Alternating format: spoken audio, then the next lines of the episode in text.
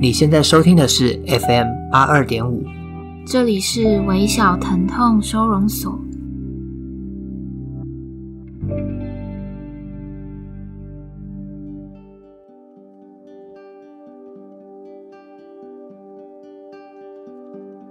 大家好，我是三号。大家好，我是苗苗。哎，我突然想跟你分享一件事。嗯，我昨天就是在家里。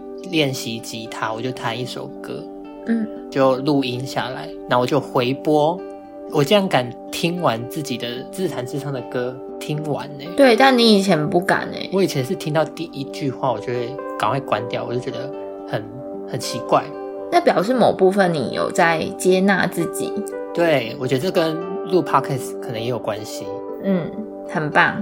我在今天一开始想要跟大家分享一个，呃。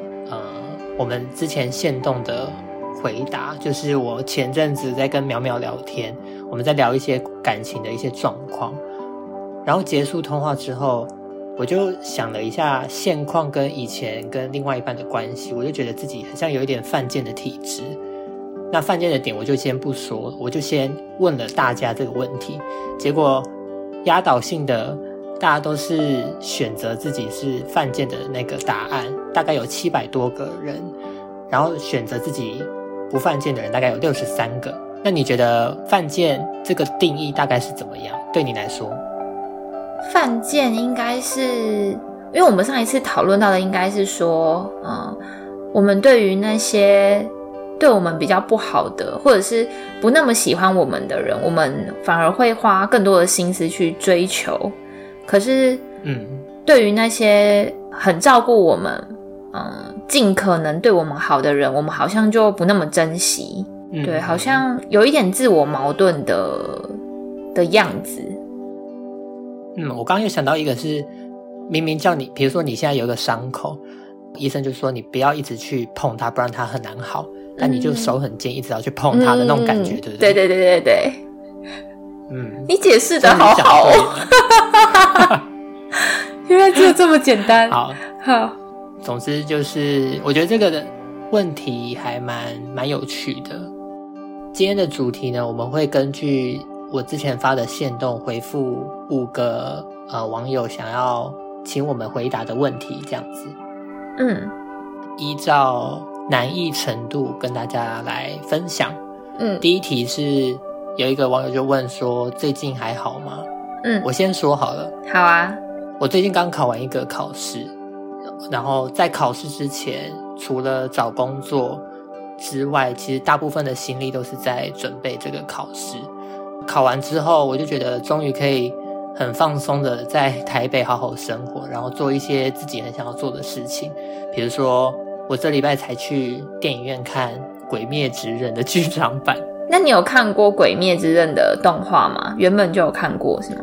我来到台北，然后那时候前阵子还没有考试之前，我就找工作之余就想说花一点时间去看一下最近很流行的东西，嗯，结果就看了《鬼灭》，然后我没有想到真的是很好看呢、欸。哦，真的哦，让我也觉得有点想看。而且他探讨了很多一些，我觉得像人生的一些议题都有在里面。嗯嗯，在电影里面我还看到哭，他是会哭，他剧情是感人的，是吗？呃，应该算心酸的那种哭。嗯嗯嗯嗯，对。然后我就觉得其实这个动漫还蛮好看的，就可以如果还没看的人可以有空去看一下这样。嗯，再来还有一个是想要跟大家分享的是，我在前哎昨天还是前天就跟我妈聊天电话，然后她就跟我分享一个。故事，我姐姐在国中有一个很好的好朋友，嗯，我们就先称她做 A 女好了，好不好？A 女，好，好，A 女呢，她现在因为我姐跟我差六岁，所以 A 女她现在已经结婚，也生了小孩，就是那个阶段的人大概是这个生活。嗯，有一天 A 女就传那个 line 给我姐说，哎，我现在在医院，然后打针啊什么的，就是把。在医院检查的事情讲得很严重，嗯，然后我姐就很不相信，就说：“这你不要那边闹，就是你到底怎么了？”这样，嗯，追问之下才发现，原来 A 女她脑部长了肿瘤，嗯，然后六公分这样子。然后呢，她去医院检查，当天就医生跟她说，呃，你可能要开刀，如果你不开刀的话，就是半年的时间，嗯，开刀之后是两年的时间，这样。开完刀还只有两年哦。对，因为他在检查之前是因为发现自己脚呃有时候脚会麻掉，或者是突然看不见眼睛看不见东西这样子，嗯，所以他才去检查，然后就得知这件事情。然后我姐当下其实就跟 A 女就边哭，然后边继续聊这些这件事情这样子。我妈再把这件事情转达给我，其实我当下是真的有一点鼻酸呢、欸。嗯。我我我光听我就觉得天哪，这种这种事真的，如果是我身边的好朋友或者是亲人，我一定会很晴天霹雳。嗯，呃，然后我妈还说，A 女的老公在这段时间瘦了十公斤，这样，然后他的小朋友才小学的样子吧，嗯，这样，啊，好沉重哦。对，然后我也恍然觉得，哎，我怎么最近真的很容易那么的。感性就很容易会想要哭啊，或什么的。嗯嗯嗯，我不知道是不是因为年纪大了，可能。我觉得可能是以前也没有听过这么多故事，也觉得这些故事离我们很遥远。可是对，对长越大，这种事情当然就会越应该是越频繁的发生，就会觉得这些故事离我们很近，然后我们好像应该要做一点什么，可是嗯，好像也什么都不能做。对，而且以前会觉得珍惜这些事情，很像就是你讲的很容易，可是当你真的到达一个年龄，然后往上涨之后，你就会觉得这件事其实除了讲出来，很像很简单一样，可是它其实真的要做到是很难。对，对，这就是我大概近期的状况。嗯，那你呢？嗯、呃，我最近的话比较大的改变，应该是我开始开车上班，然后因为它它是一台呃新车，然后我在大概。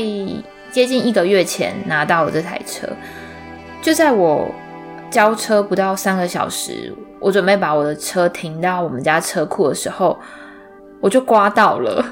然后就是这件事情，我真的不知道要怎么办。这样，我我就会觉得很懊恼，就啊，怎么不小心这样？然后怎么那么夸张？那个业务他是他不是花莲人，然后就是他才刚上火车就。接到了这个消息，这样，然后当下我我爸妈也就是笑笑的，应该是也也怕我会有负担吧，所以就就跟我讲说啊，开车都这样啦，撞一撞就会开了。当下我就是笑笑的回应，可是其实那一天之后，我做了很久很久的噩梦，然后噩梦的内容都是我出车祸，或者是我又擦撞到哪里这样，我觉得那个心理压力呃，其实好像蛮大的。我原本是骑车上班的。然后骑车的时间大概是十五分钟左右，其实好像不太需要开车，就是也不是一件很有必要的事情。那我在很久之前开始有了想开车的念头，是因为那时候我阿嬷还还在，然后我爸爸他可能也是知道我阿妈他年纪大了，所以就尽可能的陪伴他到处去走一走。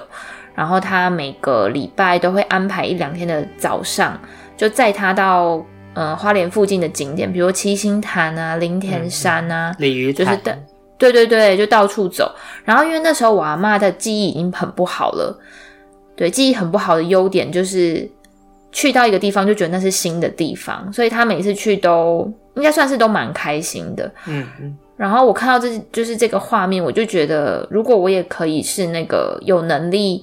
带着我爱的人，不管是就是朋友或者家人，就是带着他们到处去走一走。然后，就虽然这也不是什么很厉害的事情，但我觉得那就那种感觉很好。就是然后开车又不用怕下雨，不用怕晒太阳。然后我上个礼拜就第一次开车载我妈到附近去喝下午茶，虽然就是车程可能只有十分钟，但是那个时候我就开始觉得我好像。嗯，有一点点能力可以照顾，就是爸爸妈妈了，对，嗯，就觉得这种感觉蛮好的。你已经很棒了，真的。好，因为你已经可以一个人开车出去了。对，一开始真的是很害怕欸，然后就是我不知道怎么形容，就是尤其是在我刚拿到车就刮到车库就是这件事情 造成我很大的阴影。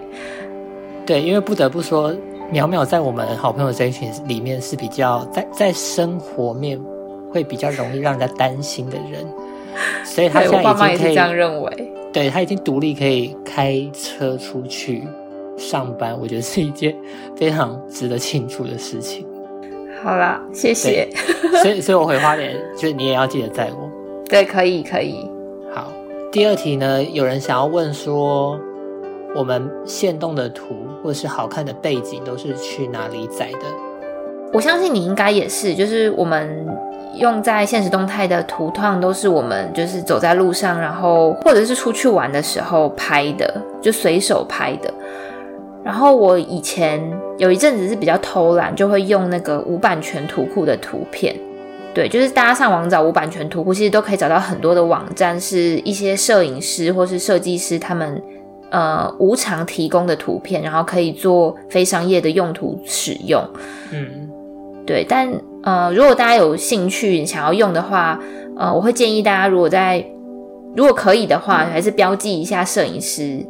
就是像我之前就是会试着把摄影师的账号找出来，但多半是外国人，就是他可能也看不太懂你贴文里面打了什么。不过我觉得，就是一旦用了他们的照片，我觉得对他们来说都是很大的鼓励。对，也是一个尊重。对对对对对，然后也可以帮助他们被更多人看到。然后我以前比较频繁的在发现实动态，然后就会很担心图片不够用啊，所以会很。关注周围发生的事情，或者周围有什么漂亮的风景。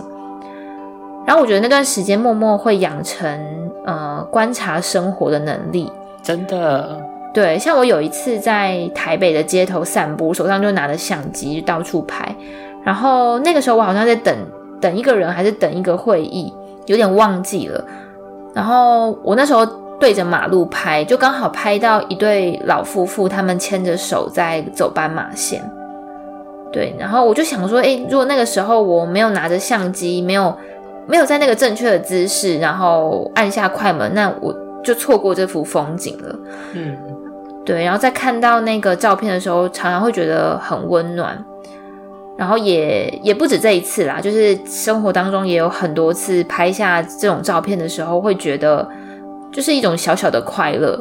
会因为捕捉到呃，好像生命里面美好的事物，我觉得有点成就感。这样，我是最近在吃早餐，然后我吃饱要准备走回家的时候，在一个夜市的巷子里，然后我就刚好看到有一个老老伯伯，他是拖着后面拖着很重的一个推车吧，然后我就就是拿起手机，我就直接拍他的背，然后当下我就觉得好好辛苦，然后就有点让人心疼。嗯然后我就想到一些关于家人的一些事情，嗯嗯嗯，然后我就觉得很难过。我我以前也会，就是看到就是路上有人在，譬如说没有家，然后在路边可能席地而睡，我都会觉得啊，就是如果有一天我的家人也也是这样子，那怎么办？嗯嗯嗯，对，或者是有一天我我自己变成那样子 怎么办？这样，对，我就觉得现在因为。要剖现实动态，以及可能要记录一些生活的事情，以至于真的很会观察一些生活周遭的景象。嗯嗯，好，那我们接下来第三题。第三题有人问说，好奇只有我看见喜欢的人时，会变得很冷漠，或是装作没看到吗？我我觉得这一题其实我非常有感触。然后我在。嗯看到这一题，然后我要打脚本的时候，我就上网找了有一个叫心理学的理论，叫做假性疏离。啊、呃，简单来说，我假装推开是怕被发现太喜欢你这件事情。嗯，好像蛮有道理的诶。对，我觉得这件事其实，在我现在回想起来，好像没有那么的，嗯，那么私密，就是感觉，对，感觉好像其实身旁的朋友都会有类似这样的经验，因为就像我在。我在学生时期，其实我有喜欢班上的一个同学，然后每一次就只要他靠近我，或者想要找我聊天，那我就会表现的很不在乎啊，然后厌恶的那种感觉，然后就想要假装找朋友，再赶快离开那个现场。但其实我是非常喜欢他的。嗯，哎，我我觉得我像我就很不能理解，为什么？就是 好像因为我不会这样啊，就是我我喜欢一个人，就是会很直接，想要让他知道。哦、对对对，你是这样。嗯嗯，对，我觉得我像出于除了刚刚那个理论之外，很简单的就叫傲娇。嗯，对对对，对对，这就是傲娇哎，没错。嗯嗯，就是现在回想起来，好像也是出于一种想要保护自己的感觉，就是不想要让人家那么容易就被看穿的那种感觉吧。嗯嗯。然后这个这个理论呢，就是要回推在小朋友在成长过程中跟父母亲的互动，会影响到后续。就是对，不管是朋友或是亲密的人而产生的一些互动，嗯，对，反正总之呢，我觉得就像我们以前一直在讲的，就是小时候的呃生生长环境或是教育，就是会影响一个人以后的一些行为，这样。对，没错。我之前就是有。去咨商过，然后心理师也是会先从这，我觉得这好像是某一个派别的心理师的做法，就是他们会从你的童年经验开始探讨起，因为就像刚刚你说的，就是呃，我们的童年经验其实会影响到我们后来跟他人互动的依赖关系。嗯，然后我之前也曾经研究过我自己是属于哪一个类型的。呃，依赖行为，嗯，它叫做在心理学上好像叫依附理论，嗯，那他在就在探讨人与人之间他们亲密关系是怎么样的互动。那它主要是分成四个类型，嗯，大家如果想要就是找的话，可以直接搜寻依附理论。那我觉得刚刚那个那个朋友他提到的那个问题，我觉得有一点像是逃避依附型的。不过因为线索有点少，我觉得就是如果你有在就是听。现在有在听的话，你可以听听看，是不是就是跟你一样的，就逃避型依附的人，他们会认为这个世界是很不安全的，然后能够相信的人也只有自己而已。嗯。那这有可能是因为在童年成长经验里面，你有很多不被允许说出来的感受，或者是当你说出来的时候，被爸爸妈妈或是身边的家人否定或是责备，让你在后来面对他人的呃。靠近或是探究的时候，会勾起你以前那些不好的经验，以至于你会出现一些防备的行为，嗯，或甚至是逃避、不耐烦、沉默，或又或是生气。不过，我觉得可能要探讨的是，呃，你会和你会逃避和别人形成依赖关系，或者是你不想要让他人知道你喜欢他。是不是因为这样的人格而导致你的冷漠，或者是其他的原因？那我觉得去探索自己就是一件很棒的事情。这样你会有很很特别的收获。我觉得我以前是一个不太会去，就是知道自己到底要什么，或者是去跟自己对话说：“哦，原来我是不喜欢这个，或者我喜欢哪一个。”但我觉得我逐、嗯、逐渐成长的过程，这件事情对我来说其实蛮重要的。对。我觉得以前我也是，就是会比较在意别人需要什么，然后我可以给什么。可是长得越大，我觉得会回头来看看自己需要什么。我们是真真的正在成长，长大成人。对，大家都是。啊，还叹气？好，我继续问第五题。好的。人生卡住了，觉得坐在原地烂掉好像也不错，但。既然前方的悲伤多于快乐，那又何苦继续向前？就是这个是某一个人分享的一个回答。我觉得人生会觉得卡住的时刻会有很多，就是你现在遇到的可能只是一部分而已。对，但听起来好像有点绝望。可是我觉得，嗯，面对卡住的人生，我觉得就是允许自己先停下来，就是看看风景啊，或是深深呼吸什么的。也可能是因为你之前已经走了太远的路，然后你现在最需要休息，那你就让自己休息。我觉得我也不是就是很乐观的人，加上我本身就有一点顽固，去转念或是去用别的角度看待一件事情，对我来说是蛮困难的。但我觉得可以试着去满足自己的需求，就像我们刚才说的，就是看看自己需要什么，你真正喜欢什么。然后，如果这个时刻你真的动不了，那你就不要动，就不想动就不要动嘛。然后，如果觉得自己真的太废了，那就启程去做。但是，就算是这样，就算我以前面对呃卡住的人生是这样的做法，我已经有了我的做法，可是我还是经常会觉得人生很辛苦、很烦躁。但也许生活就是这样。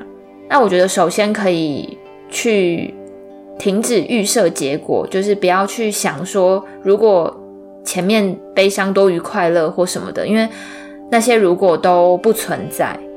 因为我们真的不知道未来的事情，就连算命的都算不清楚了。总而言之，就是等你真的想要前进，或是你开始认为你必须前进的时候，再前进就好了。不要去想象未来有什么很可怕的事情在等你，因为，嗯、呃，如果它根本就不存在的话，那你的害怕可能就很不值得。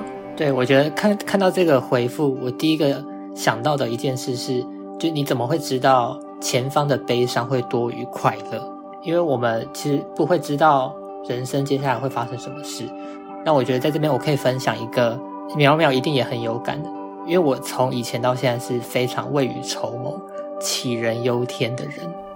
对，我甚至会很不敢看灾难片的电影。对，还不敢看大海还有星空。对，这些我我都蛮蛮恐惧的。总之，我就是一个很。很会担心一些有的没的的人，但我后来就觉得这样子真的是太累了。反正我并不觉得未来的生活会只有出现不好的，就像是有影子的地方，它一定会有光。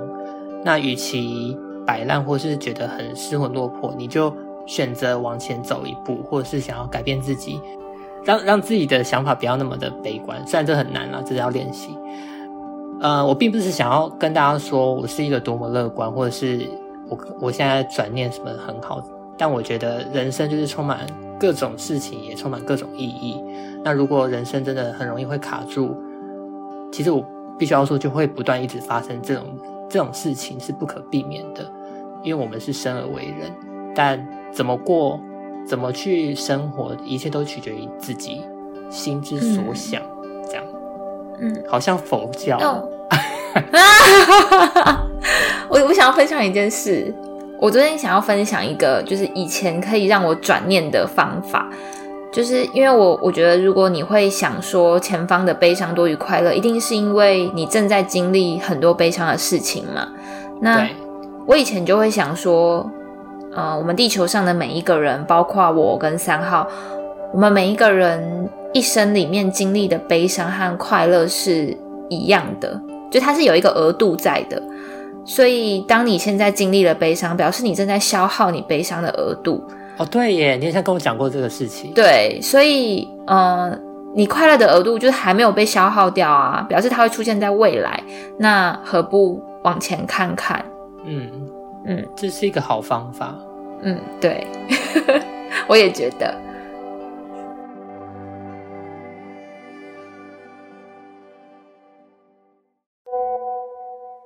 写一封信给他。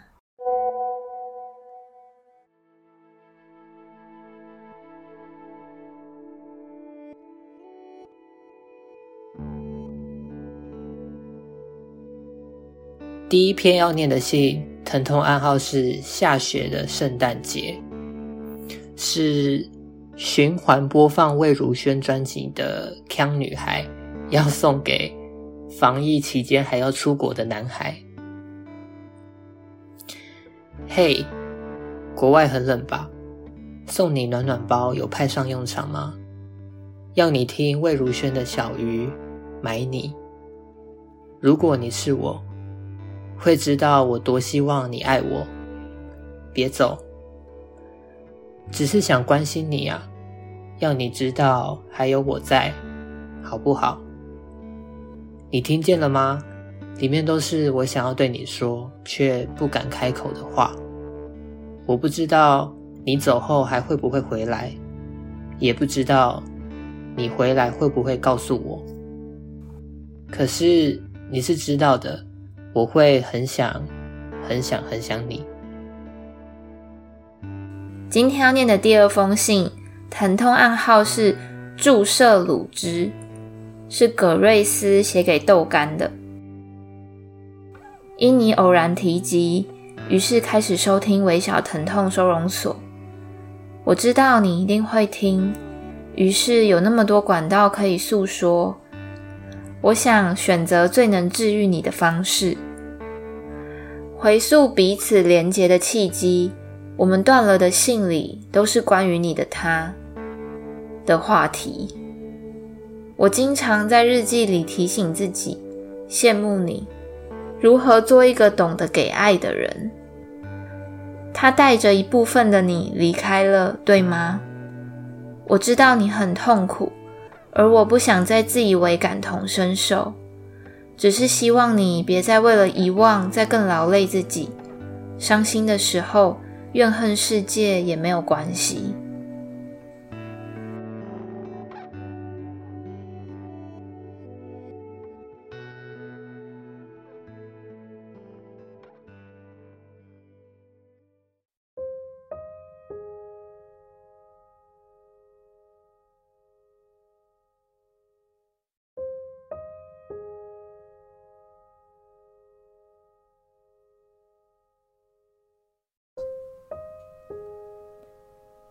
这星期里，有两位朋友告诉我说，在台北某处见着你了。点开脸书页面，赫然出现你之前为某品牌拍摄的形象照片。照片的主题是计划旅行。原以为已将手机里有你的照片悉数删除，却在昨天意外发现先前你传来去海边的影像。海的对岸是巨大的观音像。收拾桌面的时候，在抽屉里发现了冷冽冬天里你上车离去前递给我的护唇膏。朋友曾拍下我们牵手的照片，说这就是爱情的模样。我们曾写下关于彼此还不知道的十件事，告诉你的第十一件事。你还不知道我将会有多么爱你。分开那天，我抽了奥修牌，牌面是爱。我问 Siri 什么是爱，他说爱就是答案。这本书是过冬，是我在微小疼痛收容所第一季第一集就读的书。那这本书是一个。啊、我生命里面很重要、很重要的人送给我的。据说过冬即将要再版了，那欢迎大家去搜寻。那它是我生命里很重要的一本书，我相信你们一定也会喜欢它的。张玉是这本书的作者。他是以前及孤独者书店的老板。那他曾经，他在呃孤独者书店的电台还在营运的期间，有提供那个呃赞助的服务，应该说让大家可以去赞助他的那个电台。然后无论你赞助金额多少，他都会寄一封信给你。那当时我也寄了信给他，然后赞助了一点点小小的心意。那时候他回信给我的，呃，是一本书的内容。那本书是鼹鼠下的白马走过天亮。那以后我也可以介绍这本书的段落给大家。那既然现在冬天了，就送给大家这本书《过冬》。